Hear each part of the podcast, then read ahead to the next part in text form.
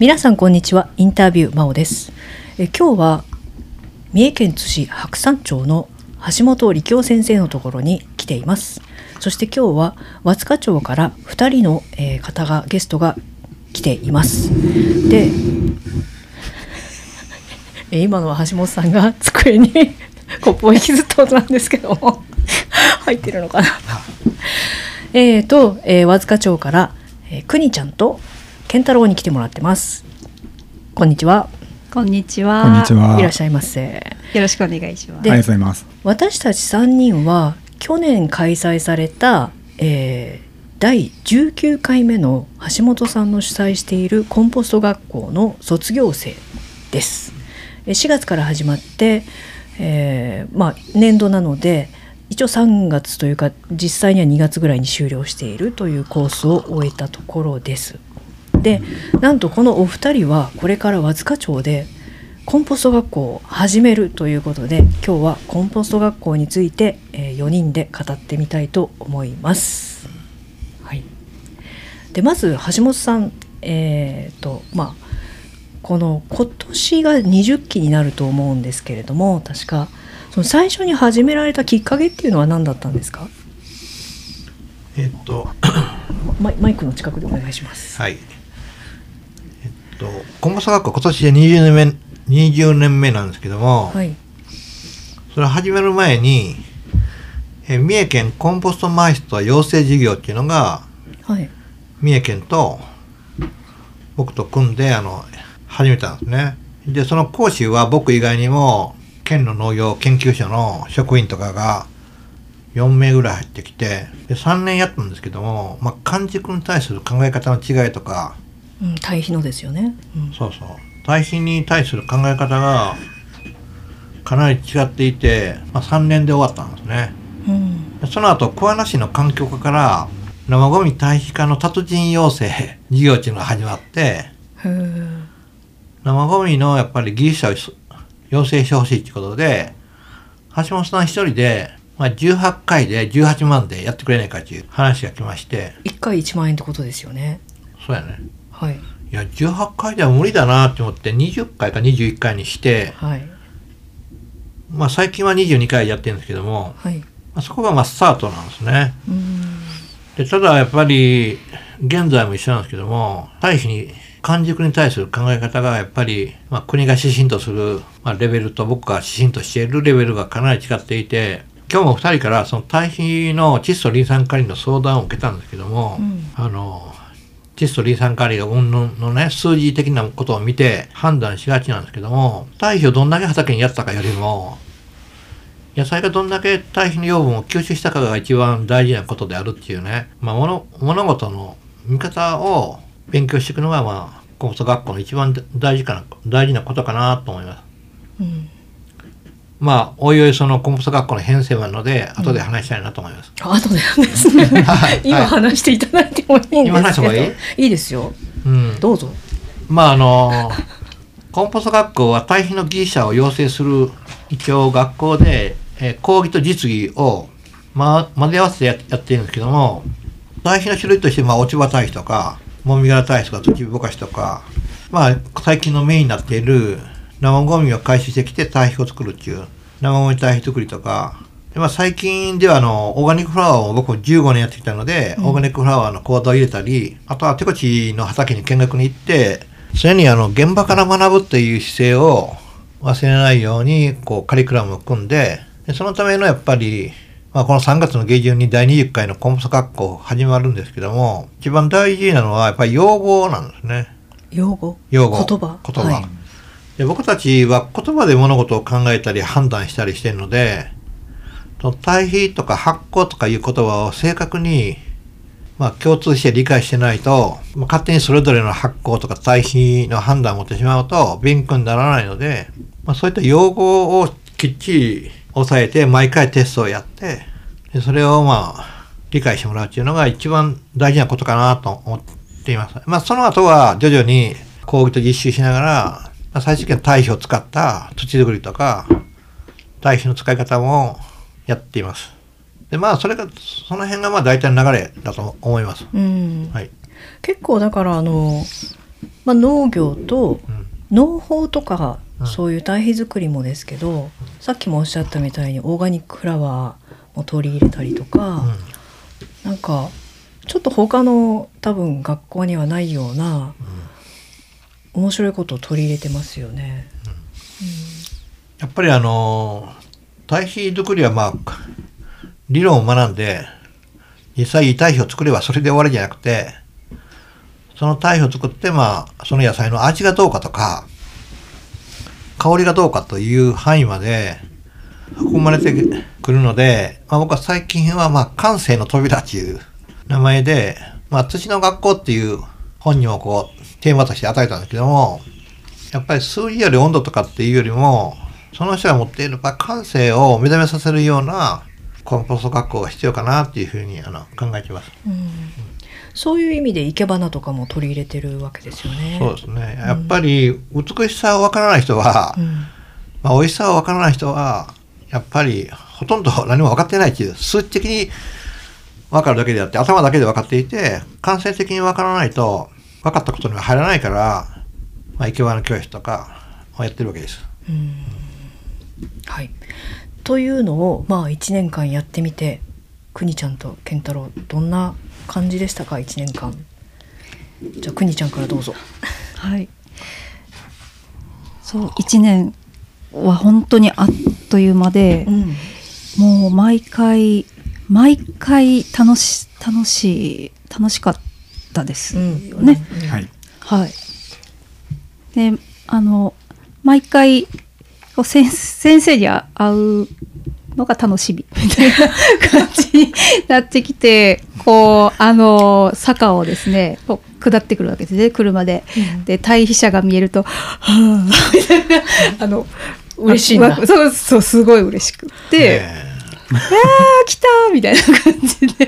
でさい最後の方ははい。もうなんか「ただいま」みたいな感じで。朝来るっていう。もうここに帰ってきてるみたいな感じだった。それぐらいなんか楽しくって。だから今そのロスロス感がすごいっていう。ああね他の生徒さんでもみんなそう言ってますね。そうですだいねぶ、だいぶ回復したけどね。そうだよねだいぶだいぶ回復しまああのね日々の仕事もあ、そうねだね。うん。重なってくる忙しいから。ねね。そんなこと言ってられない。そうそうそうそう。でもなんかやっぱりそあの1年があったから、まあ、それまではその単発のね先生のセミナーとかうん。開催しながら、うん。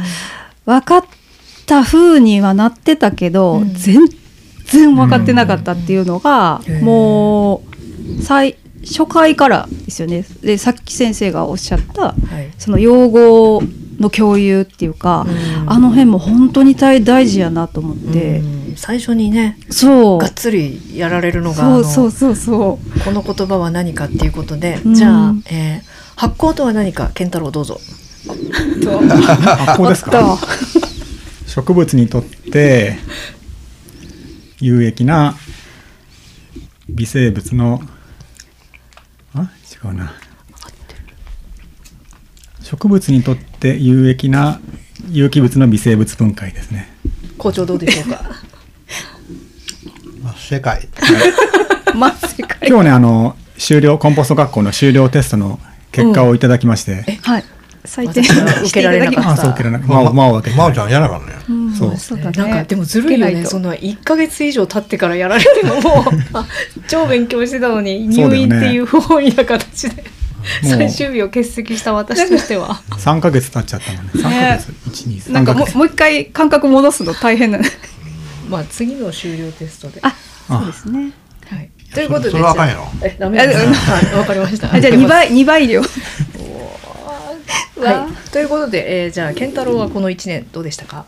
っていうか健太郎は2年間なんだよね。まあ、うん、まあ、そうだね。なんと、うん。スタッフで。ずるいよね。ずるいですね。2年間も。はい。もうバッチリ仕込まれてるっていう。そう、和塚町のセミナーではい、初めて橋本先生にお会いして、そこでびっくりしたんですよね。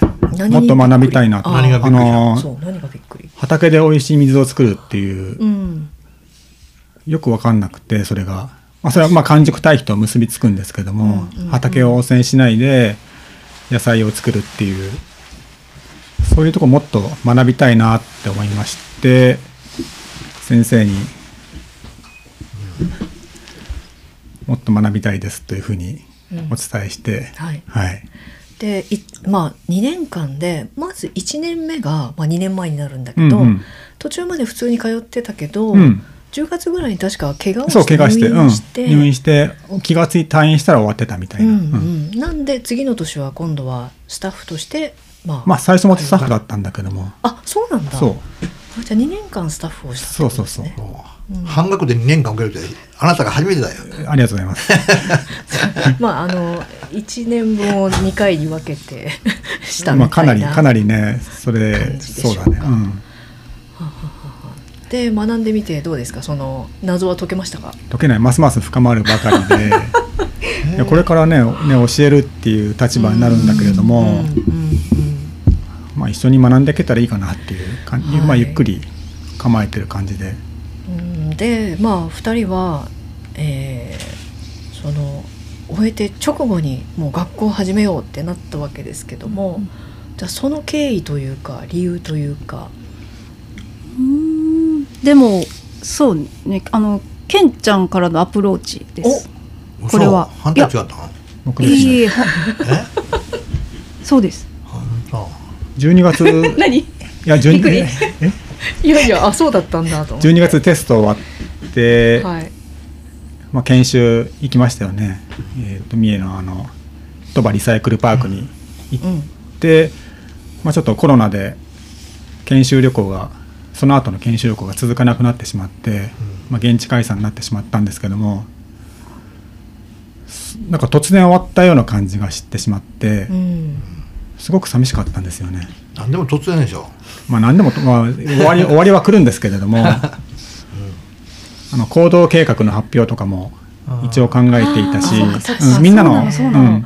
みんなの聞きたい。にもうコンポスト学校貼っとったの？行動計画表に。え先生のコンポスト学校？ああじゃないじゃない。あなたが卒業。私たちの。コンポスト学校の計画にコンポスト学校が入っとったの京都で一緒やるっていうあ入れ入れたてた？かな。あら。入れてないか？入れてないちょっとわかんないかな。じゃあその時点では頭にないんじゃんや入れてたかクリンちゃんが誘われて一緒にやあ始めたんかなと思ったんやいやあそうです。かえ？そうなんいやでもそれまあともかくそれで寂しくて、はい。突然寂しくて。パッて終わってしまったのが。いや寂しいやろ。だって2年間ね。あまあ確かに。いや2二年ね年間っていうかまあそれ1年1年あるまあまあ。もちろんメンバー変わるから、はい。でもやっぱり長い時間。そうだね。ううん。ん、仲間がねね。ここでうん。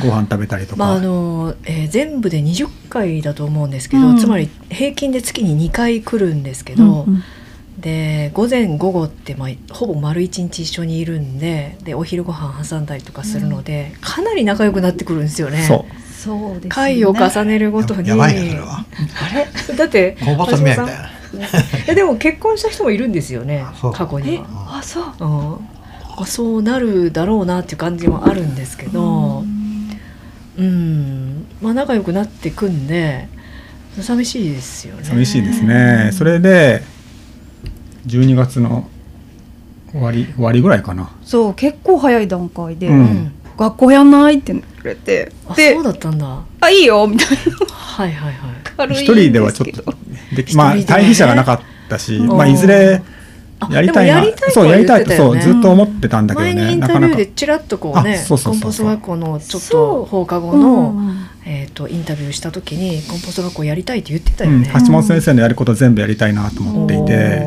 そうでなんか言ってたね。あの真央ちゃんにい「いいじゃん」って言われたって、うん。いやすごい聞いた時、うん。あそれはいいって思いましたね。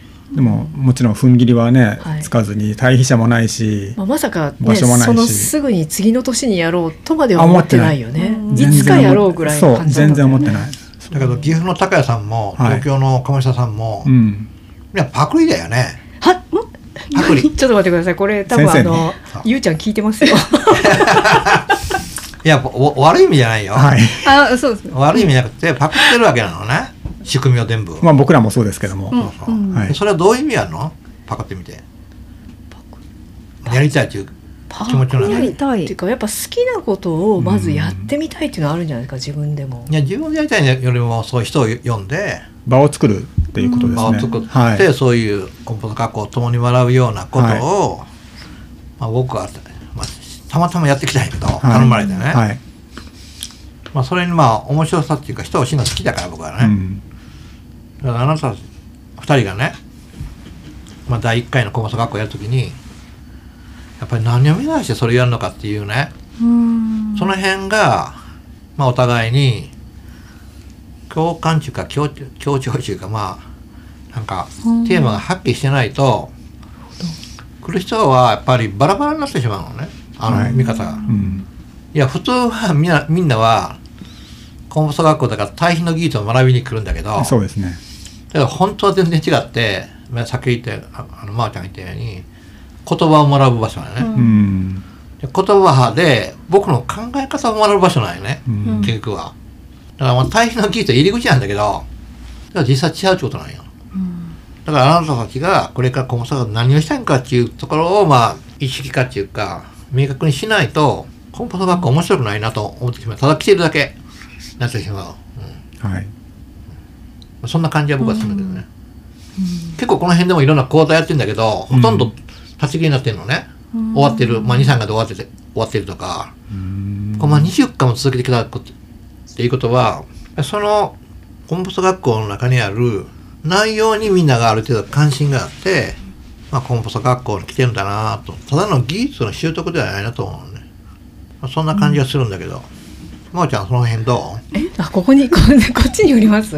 今二人に聞こうと思ったのに。いやなんかまあ3人とも聞きたいな。うーん。あのみんな来る理由は実際には橋本さんに会いに来てるんじゃないかなって思うんですよね。そう思います。でそれは何かこの人は答えを持ってるんじゃないかっていうその答えっていうのは技術的な答えも含んでですけれどももうちょっと先の自分の人生の指針とまで言ったら大げさですけれどもそういうものにヒントもらいたいっていうのはあると思うんですよ。だからもうちょっと精神的な深い理由があって来てる人が多いなっていう印象ですね。精神的？精神的？精神的？精神的あ、精神うん。ううん。ん、で実際その橋本さんはあの数字ではなくて感性であるっていうその何がいいかを本質が見えるっていうことが重要だっておっしゃってるじゃないですかだから野菜を見た時にそれがいいとか悪いとかっていうのを感覚的にパッと感じられないんだったらできないじゃんっていう話ですよね。まあ洞察力だよね。そうですそうですでもそれを授けてくれる人はなかなかいないんだと思うんですよね。うん。そう数字のこととか理論は教えられても大学の先生とかにその感覚的なものはやっぱりその人からそれを持ってる人からもらうものだと思うので、そこだったのかなっていう気はしてますけども、まああの僕お花はもう15年ぐらい習っているいるんだけど、まあ今は最近は月1回なんだけど、まあ何を学学ぶかというと別に技術じゃなくて、まあ渥美先生っていう渥美先生がまあ流れの中でこう築いてきた、まあ、センスというか感性をまあ生き方とかで教えてくれるんだけどあの渥美先生の持っている美的感覚美的な感性を学ぶんではなくてまあ僕は染まるっていう感じになってるんだけどもそのまま受け入れるっていうその訓練をやってみたいだなと思ってるのね。うん。だからそれね疑問を感じたら多分ついていけないなと思うのね。うん。まあそれは対比の学校でもお花教室でも。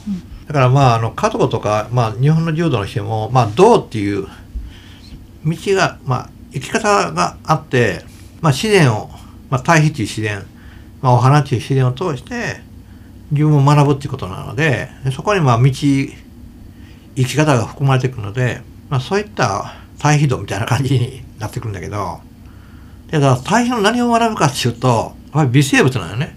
で花の何を学ぶかって、まあ、花の美しさとかその花が育った土のこととかで花が育った土の中の微生物の関係してるので、まあ、最終的にはやっぱり目に見えない無数の微生物という生き物から人間の在り方を学ぶっていう感じにこう僕まあ思えてくるって感じがするのね。ちょっと難しすぎてしまったけど。難しいっすね。難しすぎたのでちょっとあのいやでもおもし面白いと思います、うん。その分からないのも含めて前にオーガニックフラワーっていうか生け花って何ですかっていうのを小脳ラジオであ話聞いた時に私はその回が神回と思ってるんですけどで理解はできないんだけど特に最後のところとかもうよく分かんなくなってきたなと思ったけど、ん分かりたいってすごい思ったんですよね。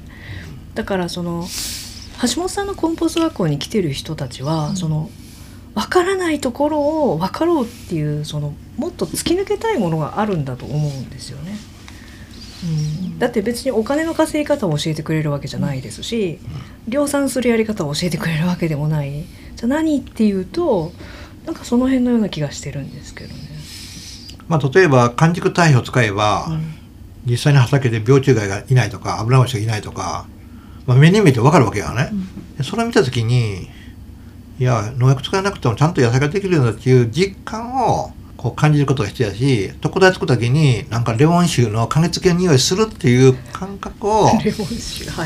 持つことがまあ一番僕は大事だとだから感性の扉って僕は言ってんだけど、そういう感覚的なまあよく言えば喜びみたいなものを共有できたらコンポスト学校は非常に価値のあるものになるっていうまあ僕はそれがそういうふうに思ってるんだけどまあ技術の意見はもちろんね大事だし去年来た NTT の人たちも常に問題が起こったらメールが来て 電話を受けて、まあ、昨日もやったんやけどいろいろ問題点出てくるので、それに対して答えてんだけど本質がつかまない限りはやっぱり延々と質問が来ると思うね。まあ僕はコンサルしてるから、まあそれはそれでいいんだけど、やっぱり対比の学校で本質を見る訓練なので、本質が見えるかどうかっていうところに至るかなっていうふうに思ってるんだけど。うん、だから面白いのはその言葉を先に勉強するじゃないですか、言葉っていうのは、まあ、理解理解できますよねすぐに。覚え覚えるとか、うん。まあ、もっと本読んで深めるとか先生に質問するとかで学べるんですけれども感性っていうのはそういうものではないっていう。その両方が学べるっていうのがすごく面白かったなというふうに今感じました。例えば僕は45年対してきた人間が発酵っていう言葉を使って説明し,、はいしたらした時にね初めての人とか、まあ、5年ぐらいやってきた人が僕の説明をたのと全然レベルは違うと思うね。だけど言葉としては一緒なんやけど、うん聞いてる人の人の感覚とか重みとか広がりは違うのね。だから本質的にはいやまあ学べないってことはないよ本当はね。学べないんだけどその感覚的にその場にいて話を聞いてなんとなくこう入ってくる言葉が、これは生け花やってるのと全く一緒の世界なんよね。うん生け花は花を切って生けてね綺麗に切るっていうなんかね仕組みがあるんやけど本当は花を生けてるんじゃないんですよってことなんよね。でうん花の何を生けてるんですかっていう話になるのね。でそうすると花を通して自分の中に持ってる感性的なものを生けてることにまあつながってると思うね。だからまあ生ゴミ汚い生ゴミからねいい堆肥を作ってそれでいい美味しい野菜作りましょうっていうねこの資源循環のこう一応美しいな流れがあってこれに最初入り口で張ってくるんだけどそれをやってる間にもっと資源界の持ってる、まあ、不思議ないろんな行動なり仕組みが分かってくるので、まあ、そこがスタートだなっていうふうにそのスタート時点に立つためのコンポスト学校みたいな感じだよね僕は、はい。うん。はい。でお二人はスタート地点に立ったわけです。た 立ちました。ね立ちました。た立ちました。た立ちましたけど立てましたかって。立ってますか？そうで立ってますかって感じですけどね急になんか自信がなくなってきました。なんかなんかね。だからあどの何かを教えるとか伝えるんじゃなくて、うん一緒にやるだけでいいのね、何にも別に教えなくても伝えなくてもよくて、はい。まあ、自分たちで作ったカリキュラムをもとにね講義してで実習してああいい匂いするとか腐った匂いがするとか、はい。その体験こそが価値があるあるので、うん。別に張り切っていい正しいこととかね楽しいことを教えようとかっていうのは全く無意味やなと思う。うん。それはありますね。うんなん。か一緒に学びたいと思います。あそうやね、その来てくださった方となんかそれがこう大人が学校に行くっていううん。なんかちょっとね楽しい部分というか一緒に学んではい。そうですね。確かにね。べん勉強だけだったらねうん。多分今いろんなものがあるし、そうね。ネットやら本やらうん。できちゃうんだけどもわざわざその場に赴いて、みんなと一緒に作業するっていうのはね、同じ場所で言葉を学んだり作業したりするっていうのは、やっぱりコンポスト学校のねうん。一番ね面白いところは堆肥作って説明してね、温度上がりますよって言って温度上がらないことがいっぱいあ あるわけね。だからで無農薬できますよ言って虫だけになったりすることあり得るわけ。だからごまかしもしかないよね。理論上その年のとは違うし。あるんですね。ごまかしが効かないっていう。ああったあった。ごまかしが効かないっていうところに一番 学ぶところがあるんよ。だからやっとる方もね。はい。鼻説明しといて虫がつきませんとか温度2日目に6時上がりますよ言ってね上がらんだらすごいショック受ける自分どうしがシたョックそう多分自分先生ショッがク。そうですね。先生の方がねそうですね。もっとショックなんよいや、きっとそうなりますね、自分一番へこみますね。へこむと思う。いやへこんだところがスタートなん常に。あ 例えば失敗しましたね。原因を考えます、でもう一回やりましょう。でゆっくり返しの中でしか物事を人間は学べないから、だからへこむ必要は全くない、失敗するしかないよ、ーうん。失敗してしか学べないし、洞察力も身につかない、だからワツカの代謝が後ろがねちょっとへこんどってね、水が溜まるっていうようなね 腐敗するような仕組みの中でいかに腐敗しないようにするかが勉強なのよ、まあ簡単に、ね、発酵できる場所にスイッチ入れたらねすぐに温度が出るようなところでやっとったら何にも感性磨かれない、だから失敗して虫が沸かしたりとか失敗しながらしか学べないよ人間はね。なんややっと分かった気がします。橋本先生あのコンポスト学校でうん。失敗しなさいっていうふうに言われてて、あなんか今分かった気がします。確かに。今のは分かりやすい説明だったよね、うん。失敗からしか学べないってそいうか、う。まあ多分コンポスト学校でもそういうふうに説明言ってうんるんだけど。だけども、うん。いやこれはねこれが学校開くから先生やからね、失敗しちゃいけないって気持ち持ってるから。初めて真剣に向き合ってるんですそうそうよ失敗にだから失敗しなさいよってことない。よ本当に今親身に思う。そう。責任感じるよね。感じますね。全然違いますね、受け受け取る方が楽やもんね楽ですね。もう楽しみに来てましたからねここに、そうそうそうだから僕は別に失敗しても何とも思わない人間なのなそれは。だから原因さえ分かればいいだけのことであって失敗した原因さえ。でそれに対してどういうふうに対応すればいい箱型に変えるかが一番僕にとっては大事で、うん。失敗したことは全然問題ない。で普通は失敗したことに怖いですね。落ち込んでしまったり、はい。落ち込んだり、うん。いろいろ考えるんやけどそれは物事を学ぶスタートに立ってないってことだよねそうですね。失敗するの怖いから、ね。失敗するの否定されるの嫌だから。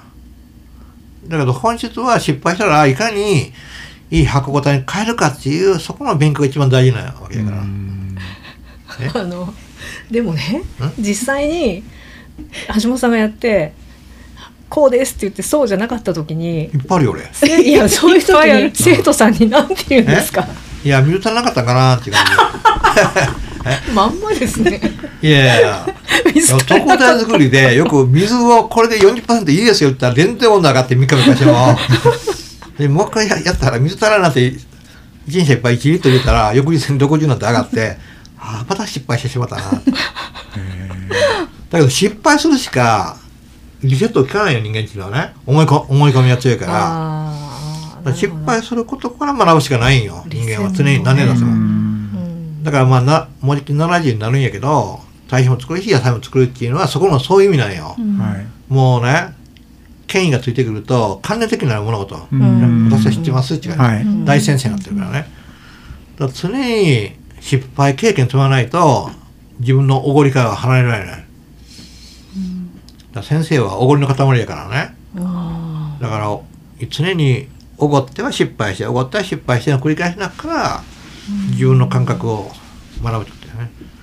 で最近はフェイスブックに上げたんやけどブリキバリンの茶箱の中にうん。さつまいもを保存してねで去年も今年もし腐らしてもたみんな、そうでしたね。その問題になった結露なんよね、うん。で去年はあのともみさんがね先生いい箱があるかって茶箱を持ってきてはい。ともみは悪くないって。ともみは悪くないけど。それでそのケースの中に入れたらねいいなって言ってもみ殻入れて「いや先生ね新聞紙で巻いた方がいい」って言って新聞紙わだわだ巻いてで入れて翌は翌年の3月の終わりにさてやろうかなって開いたら1個だけしか腐ってなかったんですよ。あと全部腐って99%、でその時は僕は新聞紙で巻いたのが原因やと思ってしまったの。うんでその内張りのえっ、とブレーキにの問題ないと思ってたの。で今年100%腐らせてしまって倉庫に入れてあって。で去年はそあのえ縁側に置いてあって、うん。そこ太陽当たるからその熱で腐ってんと思ったのね、で今年は倉庫にずっと入れてあってもう100%腐らせてしまってものすごくがっかりして。新聞良かったんじゃないですか実は。新聞は問題なかった。あれお茶だよね。お茶って乾燥乾燥するよね。いやお茶箱で内側にあのブレーキ貼ったの。完全に、うん。しけない。お茶お茶は結露するの？あそうか。さつまいもが呼吸するの、あそうそうそうそう。呼吸してるから。もうねお茶もお茶は完全に乾燥してるから、うん。なるほど。まあそういうことでね原因が初めてその茶箱のブレーキにあるってことが分かって何は絶対腐らせない、その中入れたら絶対ダメだっていうのが分かった40年以上やっていてもまだ。ずーっとやって今回この茶箱で 2, 2回失敗してやっと気がついたんですよでそういう繰り返しの中でしか学べないからね、だから先生になったらダメだってことなんよ。常に現場でコンサルをしながら野菜作りなり堆肥作りを常にやりながらしか人間は成長しない、はい。大先生になってしまったらね時間2万円とか3万円とか5万円とか回ってくるとだんだんね物事の物事の見方がねだんだん劣化するってことね。ちょっとまあ話題とは違うけどね。まあだからあの失敗から常に学ぶ空間なり場所を作っておかないとダメだっていう。ね、うん。まあ完璧な先生であろうとしなくても良いっていう。うん完璧ってありえないでしょ、そんな失も敗からしか学べないんだから人間は。でもなんか教える方としたらもうね舞台に上がってるようなもんだから絶対失敗できないって思っちゃうと思うんですよね。まあそれは準備はねうん。たっぷりするけれども。いやどんだけし準備しても失敗するうん。ね。ね。ね。誰かあれ？あれ、うん。いや失敗からしか学べないって人間は。だし、はい。大恥をかかないとダメだってことなんよ。お大恥をかかないとみんなの前で赤恥かかないと真実は近づいてこない。偉くなればなるほど真実は遠ざかってやっぱもう離れていくの。確そうだよ。はい。ケンタル君そうだよ。あなた賢いからね。すぐ失敗する。ま あ失敗するのはいいんですよね。失敗しないとダメなのはい。失敗からいかに学ぶかだけが一番大事。はい、ありがたい言葉で、はい。でじゃあその今ねそのワツカの募集してると思うんですけど何人今来てるんですか？今2名。2名、はい。何人の募集に対して？5えっ、人ぐらいとか、と一応4名からん。8名ぐらいであー。募集だったんですけど、はいはい。はい。うん。今2名の方このが話聞いたら来ないんじゃない？えな先生失敗。まいやいいよ。逆でしょ。逆だろうん反対か。逆でしょ。逆だね。やっぱまだまだダメですね。失敗を恐れてますね僕は、うん。そうなんか最近のねキーワード。はい「恥かいてなんぼ」みたいなことを「は恥かいてなんぼ？あああすいません。いやあのこの間の収録してた時も本当？渡してて。ゴーって。そうなんですよ。なんかそういう、まあ、そういう話をしてた時にまあね。えしてた？してないか。あ LINE かな？LINE に書いたような気がする。ちょっと忘れも物忘れが最近すごくて。すいません。大丈そう夫かそう先です生。大丈夫。校長先生あの。だ誰の話してんのか。あなええそうそうなんですよね、はい。なんか。じゃあ,、恥かい恥かい。てなんぼですね、うん。実際のねカリキュラムを一応、まあ、宣伝というかもう兼ねてうん。あ教えてほしいんですけど、どんなね4感じで？やる月9日に第1回開講です、はいそこから約半年間、うん。10月まで13回午前中講義で、はい。午後は実習で堆肥を作ったり畑に行ったりします。それは全部和塚町内のはい。でやる予定です。た高谷さんも13回？いや知らないです。あ そうでかもしれないですだった気がしますね。はい、はい。うんうん。うんぱり22回シリーズはねなかなか難しいんよねいやでもね、うん。あのそれはね、えー高谷さんも言ってましたね。やっぱちょっと20回分俺はそうそん喋だけのることはで話きない。話話題ができないってことなんよ、うん。やっぱあの余談というか 他にいろんなことを話せるからあれはできるんだよって言ってましたね。うん。であの橋本さんの講義ってもう基本脱線だから。何それ？脱線が？脱線でしょ脱線がメイン？講義のになってる気がしますね。そうカリキュラムあってちゃんとそれに沿ってやってんだけど。みんな黙っ、いや黙りましたよ。いやいやいやいやいやいやちゃんとね、うん。今日は何って。でもやってるでしょ。はい。そうでもその脱線が楽しい。うーん。脱線をあそこまで聞かせることができる人は他にいないと思いますうよ。ん、あの授業の始まりから脱線してる時とかうも、ん面白いちょっと、よねうんすごく面白い。ちょっとこれを先に。みたいな。うん。そのようにやってください、はい、そわでも。のように。脱線から。脱線して。まあその時のタイムリーな話をやっぱり出さないと、うん、そうですね。自分で感じていることとか、うん。失敗経験とか、うん。まあね、学校の教科書みたいに全部そのカリキュラムをこなすことは目的じゃないからね。はい。うん。あと実習もね盛りだくさんだったよ盛りだねここここ。うんなんかこれ全部できんのかなっていう確のがもうなんか今日はこれとこれとこれをやりますって午前中に発表してえ？全員が。やりないことばっかり。いくら10人いてもこれはちょっとっていう。泊まりサイクルパークも行くの？あい行きたいと思ってます。うんはい。うん。あ課外授業はすごい大事やね。うん。うん一応もう基本を学んどいて現場を見に行くっていうのはすごい大事なことなん最だね。後に行きたいと思ってます。えはいここにも来るの？来たい。行き。たいですね。まあ、ここは寄って鳥羽行ってもいいし。はい。ありがとう鳥ございううちはい。お伊勢参り的なうん感じで。あ、いいですね。ともともみさんもねはい。いいよって言ってくれて。何をですか？見学。友ああそこ。ともみ参り。いやなんかね台台所から始まるんだってともみさんのところは。うん。台所で生ゴミをこうやってでこのケーこれ吉田さん買ってみてるの？で ケケースに入れて堆肥車に行っていやいや。はいはい。倉庫堆肥車に行って、うん。あそう倉庫か、うん。うん。で畑に行くっていう。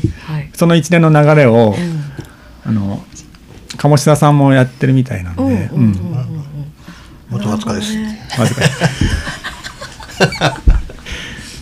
もう吉田さんにもそのうちあのインタビューにも出ていただくとして。ご夫婦でね。そうですね、ういいかもしれない。あの橋本さんはいつも人材育成が一番大事っていうふうにうん。おっしゃってるんですけれども結局あのまあ自分で有機野菜育てててである時点からもっと人も育てないとなってなったわけですよね。いやいや頼まれて始めただけの話だけどね。あそうなんですね。うん。まあ人が好きだから。はい。もう今あのコーヒーを入れる方コーヒーを。に集中しちゃったんで、うん。あのねはい。僕は20まあ4歳ぐらいからも農業始めてんけど、はい30歳の頃にはもう先生だったのね。うん。それで僕は最初先生って言われるの嫌だったんだけど僕は常に大人の先生なんや。大人相手の先生なん小学校や中学校じゃなくて、なんか知らんけど最初嫌やってんけども、まあ、先生っていうのはまあ周りよりもよく知ってるなっていう感じがあってまあ僕より年上の人ばっかりが僕に対して先生言ってきたので、まあ、役割として先生業やってるっていう感じをおってんけど特にまあコンポスト学校をやってまあいろんな人いろんな技術なりやり方を教える中から僕としての役割っていうのは、まあ、みんなで僕は知ってるっていう意味ではなくてやっぱり自分の知ってることを伝えるっていう役割で来る人は聞く役割。お互いに役割を演じ合ってでそこに共に学ぶっていう感じがコンパス学校だと思うのででそのためにはですねちょっと真央ちゃんも言ったけど言葉の共通理解がすごく大事で僕が発行っていう話しとったら向こうは腐敗っていうふうに受け取ってしまったんでは全く会話が成り立たないので、まあ、共に学ぶっていう言葉はねすごく綺麗な言葉なんやけど本当は共に学べないなと僕思ってるのねだって同じ感覚違うから違うもん同士がね学ぶことはできないんだよねで僕はまあ、レオンの香りしていい、堆肥のいい匂いですねっていうふうに僕はまあ思った。そして、まあ、隣の人が、なんか変な匂いですねっていうふうに思う場合だってあり得るわけなんよね。で、その時には共に学ぶことができないので、共に学ぶっていうのはまあね、なかなかね、感性が一緒だとか、目指してるものが一緒だとか、そういうものがあって初めて成り立っとって、まあ、殿下できたように、コンマス学校にね、同じ志を持った、同じやりたいことを持った人が集まってきて、20回一緒になって楽しかったねっていう話があったんだけど、それはやっぱり意識が目指してる方向がよく似てるから、学ぶことがいっぱいあるのね。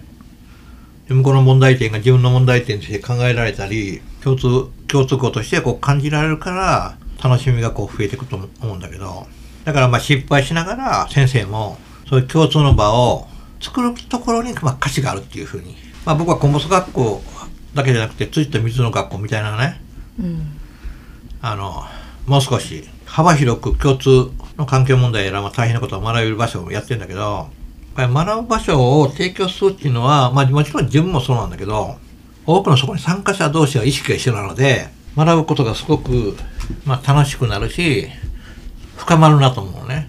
浅い人と深い人ともちろんおるんだけど、次第にだんだん染まってね、深まっていくと。これは僕も池原教室も全く一緒で、最初はあの、MOA のコーリンガクラブというところの人に学んで、一輪座しか学んで、剣山でやってたのね。で、5人ぐらい学んだ後で、まあ、フラワーアレンジの人も学んどってんけど、松見先生でやって、投げ入れっていう方法を教わって、でもこれだなっていう。うんまあ、渥美先生もすごいなと思ったけど、やり方は投げ入れはすごい世界やなと。あの、剣山いうのはね、下に針のあるやつを置いて、上に、180度上に、なんかアレンジなりいろんなものをいける方法なんやけど、投げ入れは、その、壺っていう壺の周り全部360度自由に使えるのね。で360度自由に使えるってことは、非常に自由であるんだけど、非常に不自由。難しいの。180度上の方立った方がね、楽ない。下向きに挟んでいいから。だけど、その、まあ、難しいなと思いながらもね、常にこう、失敗しながら、こんなダメだとか言いながら教えてもらって、まあ、意見直してもらって学ぶっていう訓練をする中からまあ僕はある程度自分で生きられるようになってきたのね。7、8年ぐらいあって。今15年ぐらいになるんやけど。で、まあ、目的が何かっていうとね、上手に生きたいって気持ちは一切ないの、うん僕はね。簡単に言えば、渥美先生の世界が僕は好きなので、それにまあ染まってろ、染まろうという感覚なの、僕は。で、まあ何を言われようがね、その先生の持ってる世界があってね、それに間違ったら常に否定されるからね、まあ、否定というか、直されるから、うん直されることによって自分が学んでるってことだよ。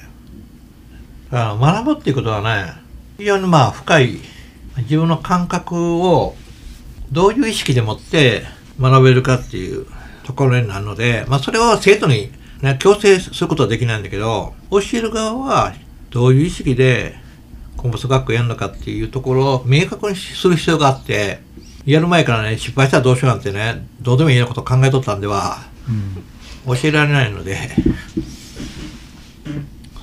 その辺は、わからんところはわからないってはっきり伝えることが大事であって、一番講師としてはね、僕はまあ、そこ年間いろいろ講師してんだけど、分かってるか分かってないか分からんところをね、いい加減にするのが一番講師として失格なのね。で、分からないとこは分からないで別に恥ずかしくないので、分からんところをお互いに勉強し合って理解し合おうっていう気持ちがあれば僕はうまくいくなと思うね。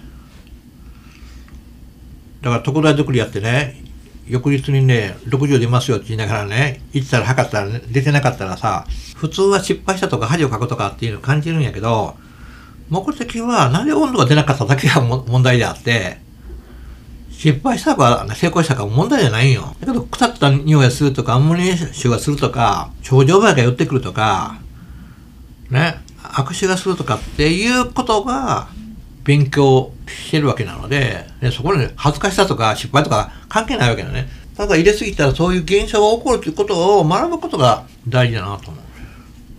だからそうだよね。はいだから失敗してほしいなと思う。うんそうですね。そこをなかなかあなた優秀だからすぐ失敗を恐れるからね。恐れますね。高谷さんも一緒なんよ。うん。優秀な人間は。出てきた。とばっちりもう俺みたいななんでってな今今聞いてたらえなんで俺ってなってさいやいや失敗を恐れたら学べないってことないはっきり言ったらほ真実は常に真実と接近するってことが必要なのでだから失敗するっていうことと、まあ、成功するも一緒のことなんやけど本来ね一緒のことなのうんだ自分がこれを見て失敗したっていう感覚を持つことの中で一体となれるかってことなんよ。そこからどんだけ学べるかは全部微生物が教えてくれるのであって自分が水入れすぎて失敗したかどうかはどうでもいい問題なの。だけど失敗症状場が発生するとかいい匂いしないとかアムネシーするとかっていう経験の中から僕たちは学んでるんであってそこにまあ真実があるのね。だからまあ失敗したからねあ困ったとかいうことには全く低レベルな感覚やなと僕は思う。いやえちょっとーやっぱ言い過ぎたか。すごいっすよね。ね。まあここなんでしょうね。ね。このここなんでしょうね。うん。こ他の先生にははい。ないこの意識のうん。開き方というか、そこまで連れてってくれるような感覚というか多分これにみんな引きつけられるんですよね。なのでまあお二人もそういうまあ意識が高いっていう言葉は最近いい意味で使われてないけど、うん。でもやっぱ私はすごい大事なことだと思っていて。まあ、高いか深いかでね。うん、そんな何とも言えない精妙なところまでやっぱり行きたいっていうのは、それは人のこう根本的な欲求であってうん。目指しているところなのではないかなと思います私は、うん。うん何かお二人から最後に言っておきたいことはありますか？そうや、二人にでも喋ってもらわかんのよね。いやもうこうなることは分かってました圧倒されました。そうですもうなんかね、はい次元が違う言葉の次元がやっぱ違うなっていうその自分の無力さを感じますね またね、はい、感じましたごめ。んね。まあでもお二人からどうぞ。うんじゃあ健太郎いやどうぞ。この場をあの、はい。企画してくれた真央に感謝いたします。あありがとうございます。先生のねお話をね直で伺えたっていうのはやっぱり、ね、なんかなかなかコンポスト学校でもねここまで深い話は、橋本さん、結構あの収録するときにめっちゃいいこと言いますよね。いいことっていういや、のはい変だけど。いことは普段から考えてることだからね。いやでもなんかそれがなぜか収録の時にズルズルズルってこう出る気がするんですよね。なんだろうマイクが好きなのかな？マイクがいいの。いいえ。まーちゃん好きなの？ああここくりました？送りました。はいじゃあくにちゃんどうぞ。あ、そあそうですね。あのまあ学校を始める前に直前にこういうあのお話をうん。ねすることができいや本当になんかちょっと一旦リセット、はい。なんていうんですかねリセットだね。リセットです。あのーちょっとなんか熱とかその思いばっかりがこううん。ちょっとすごいうん。テンション上がってたんで。あもちろん準備はするけどね。まあね、そうそううその辺はまああの役割分担でうまくやっていけるかなとは思ってるんですけどいやこういうなんていうんですかね根本にあることをなんか改めて、はい。かなんかこう今すごいですね。染み 染み込むというか。ん 染みてるね。染みましたね。染みてる感じがする。なんかあの変にへこむとかじゃなああくてそれはないそれはない。わなんかこうしっくりきたっていうか、うん。はい。まあいいや本当にいえ本マインド当にセットいいところに置いてもらったって感じですね。本当です。今なんか中央にこうあのふわふわしてたのがこう素晴らしいありがとうございますありがとうございました。よかったです。はい。ということで終わりこいで。終わりにしたいんですけど まだ何かいやまだあんの？ります？まだいいやいいいいですよやっても時間的に。そろそろパパソコンの設定しないといけないので。みんなそれぞれ仕事が、ということで、えー今日はあちょうど2時だ。和塚町のすごい和。塚町の締めたいんですけど、はい。えーくにちゃんと健太郎に来てもらいました。そして橋本さんどうもありがとうございました。はい。ありがとうございましたありがとうございました。